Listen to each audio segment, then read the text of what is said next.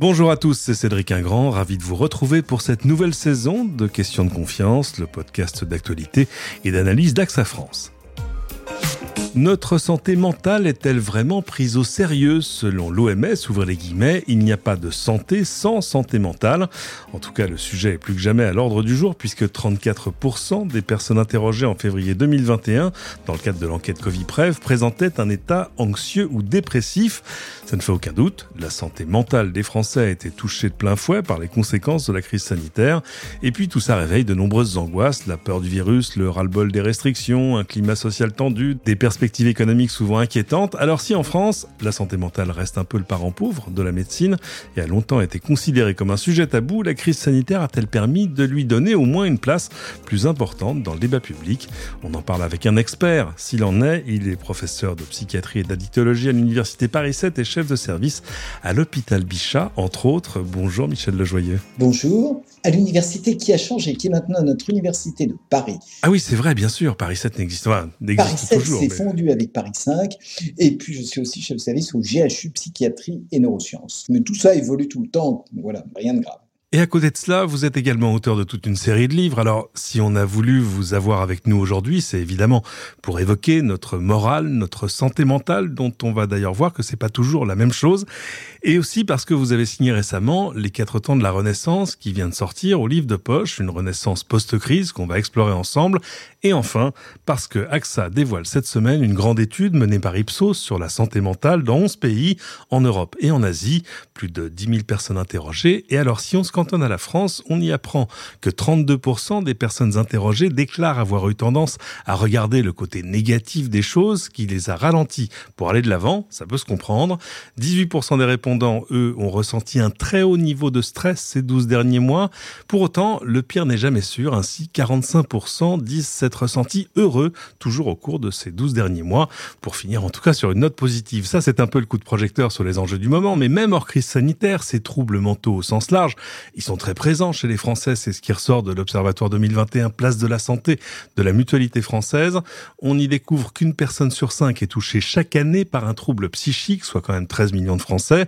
Avec plus de 23 milliards d'euros par an, les dépenses remboursées au titre de la détresse psychique et des maladies psychiatriques sont le premier poste de dépenses de l'assurance maladie. Ça, ça m'a estomaqué. C'est pour ça que je manque de souffle. Devant les cancers et les maladies cardiovasculaires, 64% des Français déclare avoir déjà ressenti un trouble ou une souffrance psychique. Alors, moi, j'ai envie de vous demander quand même, quand on s'observe, on s'inquiète, quand on se compare, on se rassure, est-ce que la France est en meilleure ou en plus mauvaise santé mentale que d'autres pays comparables? Le problème, c'est qu'en France, on n'est pas forcément absolument géniaux en termes d'épidémiologie des maladies psychiatriques. Quand on se compare, on aimerait bien avoir plus de chiffres. On a quelques chiffres objectifs sur lesquels les Français sont pathologiquement élevé, c'est celui de la consommation de psychotropes. Nous adorons manger des médicaments. C'est souvent le baromètre d'ailleurs. On adore manger des médicaments pour tout, pour le mal de dos, pour le mal de tête et pour les troubles psychiatriques. Il y a des données très impressionnantes. Dès qu'un confinement est déclaré, les personnes stockent des pâtes, stockent des produits, d'autres produits de nécessité. Je vois que ça vous fait sourire, nous ne les citerons pas, et stockent des psychotropes. Hein, comme si au fond, le fait d'avoir une boîte d'antidépresseurs ou une boîte d'anxiolytiques allait aider à mieux passer une épreuve, et c'est évidemment pas comme ça.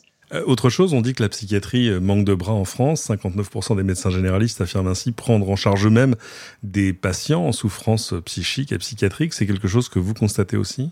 Bien sûr, mais globalement, toute la médecine manque de bras, tout l'hôpital manque de bras, et on a besoin de bras dans tous les domaines. On manque aussi, et c'est pour ça que je suis très heureux d'être avec vous et d'être avec AXA, on manque aussi de reconnaissance de cette maladie. Vous voyez, on manque de bras et on manque Dieu, si j'ose dire, on manque d'oreilles.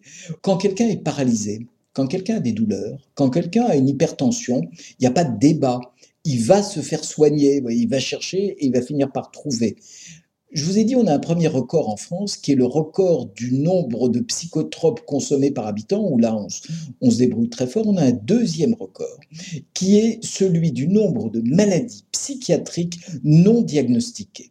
C'est-à-dire que énormément de gens s'intéressent à la psychologie, mmh s'intéressent à ce qu'on appelle, et moi ça m'agace toujours un peu, le développement personnel, voyez, le bonheur, le bien-être. Et puis on va passer à côté de ces maladies simples caractérisées comme la dépression. Alors justement, moi je voulais qu'on mette les choses au clair. Vous le dites très bien, hein, la presse, les réseaux sociaux regorgent de conseils pour garder le moral, éviter la déprime, qu'elle soit hivernale ou pas, que sais-je encore. Mais à quel moment est-ce qu'il faut se poser la question du diagnostic? C'est-à-dire quand est-ce que le petit coup de mou passager peut devenir une vraie dépression et quels sont les signes qui doivent vous motiver à pousser la porte d'un praticien? Absolument, et ça c'est vraiment la question essentielle. C'est ce que j'ai rajouté dans mon bouquin.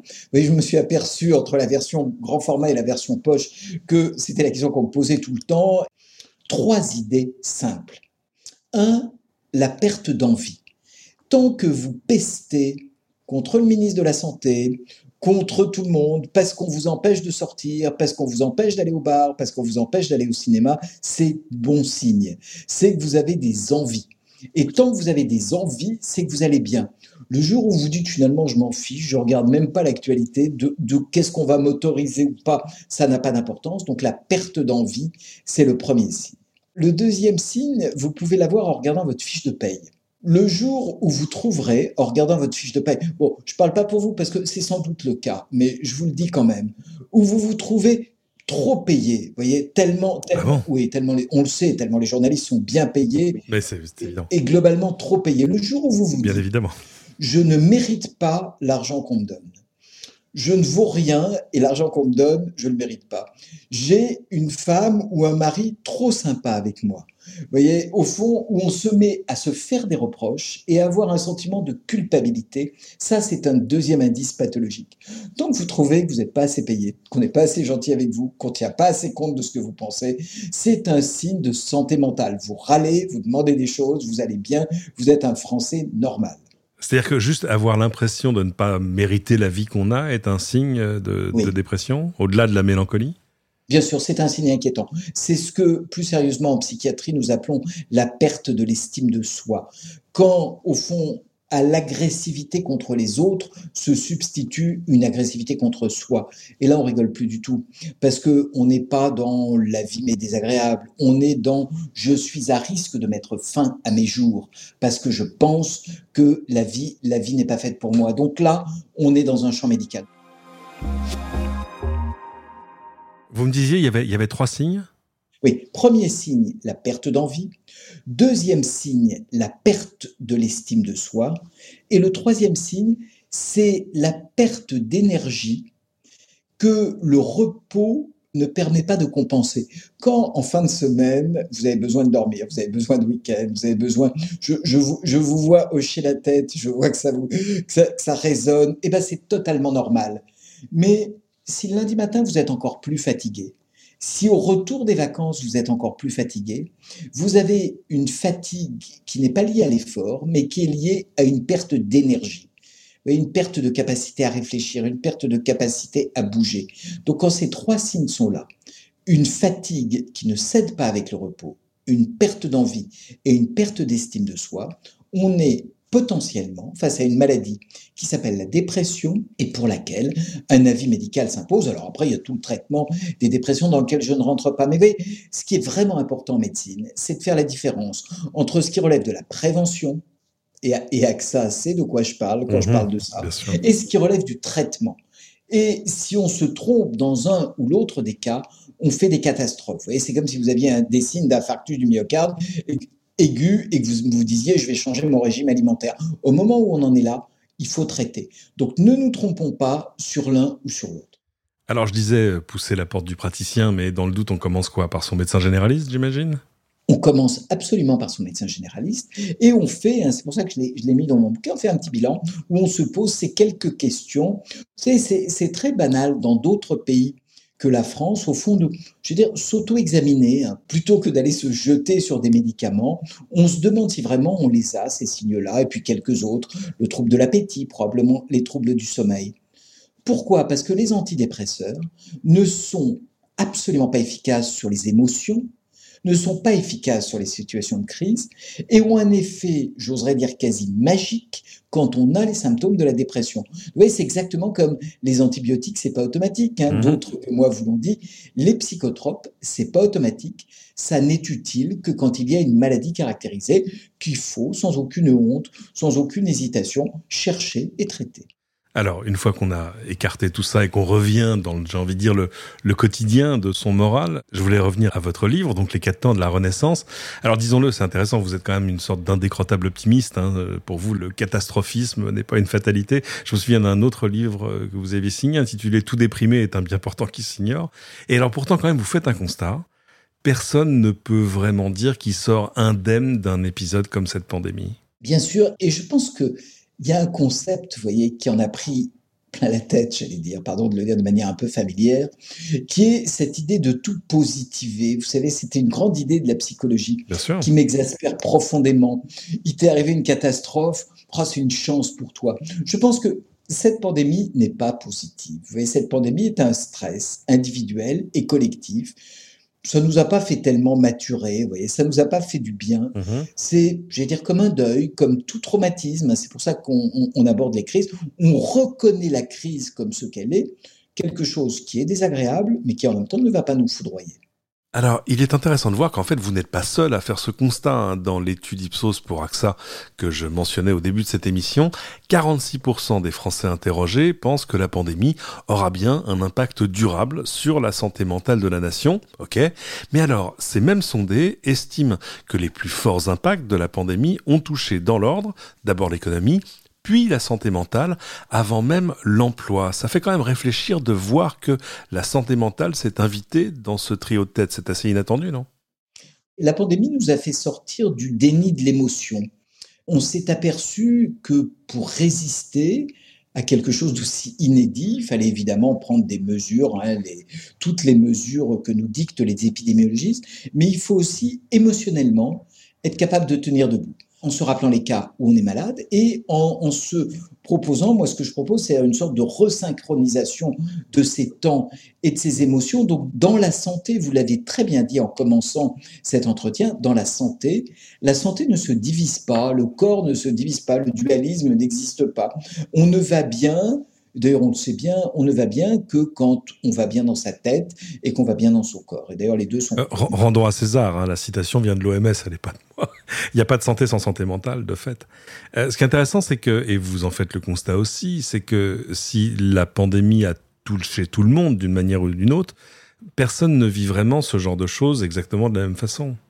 Bien sûr, je ne voudrais pas qu'on en arrive à une sorte de psychologie ou de psychiatrie collectiviste, hein, c'est-à-dire au fond où on serait transformé en une espèce de corps social unique ou de corps mental unique qui tout d'un coup irait bien, tout, tout d'un coup irait pas bien. Et d'ailleurs, vous voyez bien que dans notre vie, face à tout stress, face à toute crise, nous avons des tuteurs de résilience. Notre vie amoureuse, notre vie familiale, les valeurs qui nous portent, il y a des tas de choses qui ont résisté. Nous avons gardé ces choses-là. Mais prenons un instant pour penser à celles et ceux qui ne les ont pas, qui n'ont pas de travail, qui n'ont pas de réseaux sociaux. Réseaux sociaux, pas au sens des réseaux sociaux. Mais, pas, au sens Instagram, non. Pas au sens Instagram, exactement. Les plus jeunes, moi je vois par exemple, j'ai une unité de crise à, à Bichat en aval de l'urgence, je n'ai jamais vu autant de tentatives de suicide chez des adolescents, chez des adultes jeunes qui n'en peuvent plus, des cours en ligne, des examens à distance. Donc, cette crise a été terriblement inégalitaire. Elle a plus frappé les plus malades, les plus pauvres, les plus exclus. C'est comme si au fond on avait un impôt dont on se dise moins vous gagnez, moins vous avez de sous, plus vous allez être taxé. C'est ça l'impact psychologique de cette crise les impacts du, confinement en particulier, on en a beaucoup parlé. On a parlé de, symptômes anxieux, de troubles du sommeil. Il y en a d'autres? Oui, il y en a un qui nous a fait beaucoup de mal. Vous savez, je suis président d'honneur de la Société française d'alcoolologie. Euh, les apéros Zoom nous ont fait un mal considérable. Oh, et peut-être les apéros tout court, et peut-être l'alcool solitaire aussi. Absolument. Mais l'alcool élevé au rang de grande cause nationale, de grands facteurs de résistance au Covid. Il y a eu un moment où ceux qui ne buvaient pas étaient finalement d'abord euh, des personnes sinistres. Hein, et au fond, c'était par l'alcoolisation conviviale qu'on résistait. Donc aujourd'hui, les substances se sont durablement invitées dans notre quotidien. Alors, vous avez titré le livre Les quatre temps de la Renaissance. Pourquoi traiter toute cette histoire par l'angle du temps le futur, le passé, etc. J'ai eu vraiment l'impression que en situation de crise, on perd ses repères et que cette orientation dans le temps qui est naturelle, les mots en situation de crise. Par exemple, il faut se garder un présent voyez, qui ne soit pas complètement bouleversé par la nostalgie du passé, du oh c'était tellement mieux avant la crise, on est sorti de l'âge d'or, vous voyez une sorte d'optimisme rétrospectif, d'idéalisation rétrospective. Il faut se garder aussi d'un futur qui soit pas dans l'optimisme béat et ne prenant pas en compte les risques, je ne me vaccine pas, je n'ai pas besoin de me protéger, je traverserai tous les, tous les virus sans rien. Et puis, il faut, dans ce moment où nous sommes beaucoup sollicités, moi j'ai trouvé un temps qui est un temps que je propose beaucoup en consultation, qui est le temps de l'instant présent, qui est le gérondif. Vous savez, j'aime beaucoup ce temps français. Ça, ça, me rappelle, ça me rappelle de, de vieilles études de latin aussi. Oui. Oui, et puis ça rappelle, oh, si on était plus, si on était plus récent et plus léger, on pourrait dire la chanson de Sardou en chantant, vous voyez, ce temps qui commence toujours par un en, en marchant, en buvant, en respirant, en chantant. Comment, dans ces moments-là, où d'habitude on ne profite pas vraiment, on peut se réinscrire dans un instant présent dont on retrouve un petit peu les charmes?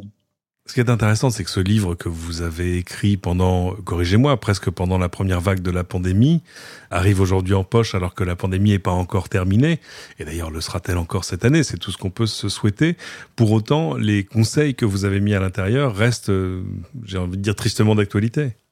Euh, pas, pas exactement. Pour être complètement honnête, je l'ai beaucoup, beaucoup réécrit, ce livre. Pour la version euh, poche des, pour, la, pour, la, version poche, parce que euh, finalement, on a découvert des tas de choses. Vous voyez, les infectiologues ont découvert les mutations du virus. Nous, les psys, on a découvert les mutations des effets psy.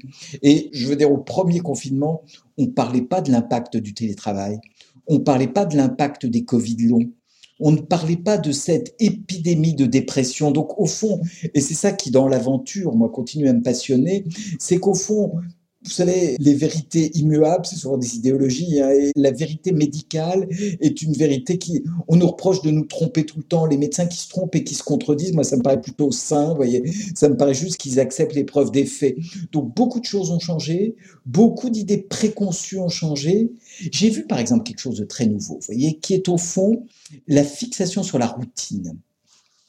Des gens qui se sont dit, j'ai développé un mode de vie qui est bon pour ma santé, le matin, je prends telle quantité de céréales, à midi, je prends telle quantité de légumes verts et le soir, un poisson bouilli, et je n'en changerai pas. Dans une espèce de truc un peu magique, vous voyez, de fixation un peu magique, ce dont on s'est aperçu, et ce que je fais faire à mes patients aujourd'hui, c'est des petites cures de nouveauté. Vous voyez, on a à la fois besoin, c'était le philosophe Albert Memmi qui disait on a besoin d'ordre pour vivre et d'un peu de désordre pour survivre.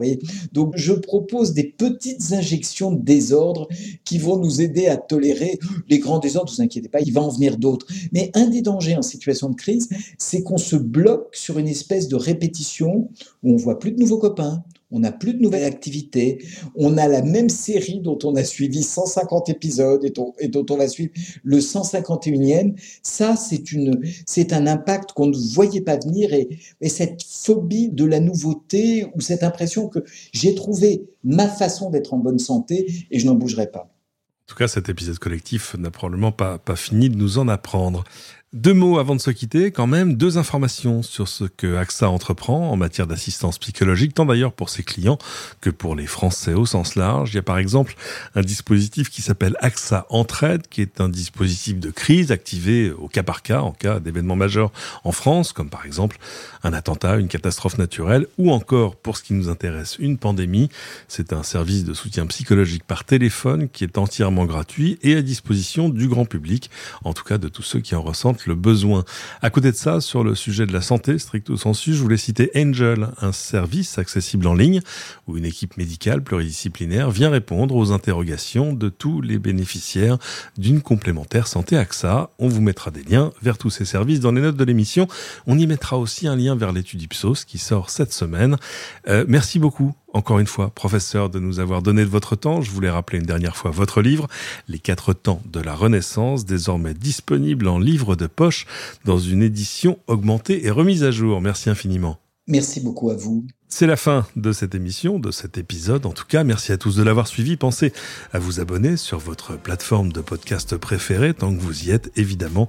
On est toujours heureux de constater les 5 étoiles que vous nous laissez et les commentaires qu'on lit avec beaucoup de plaisir et qui en plus permettent à d'autres de découvrir ce podcast. Et à bientôt pour une nouvelle question de confiance.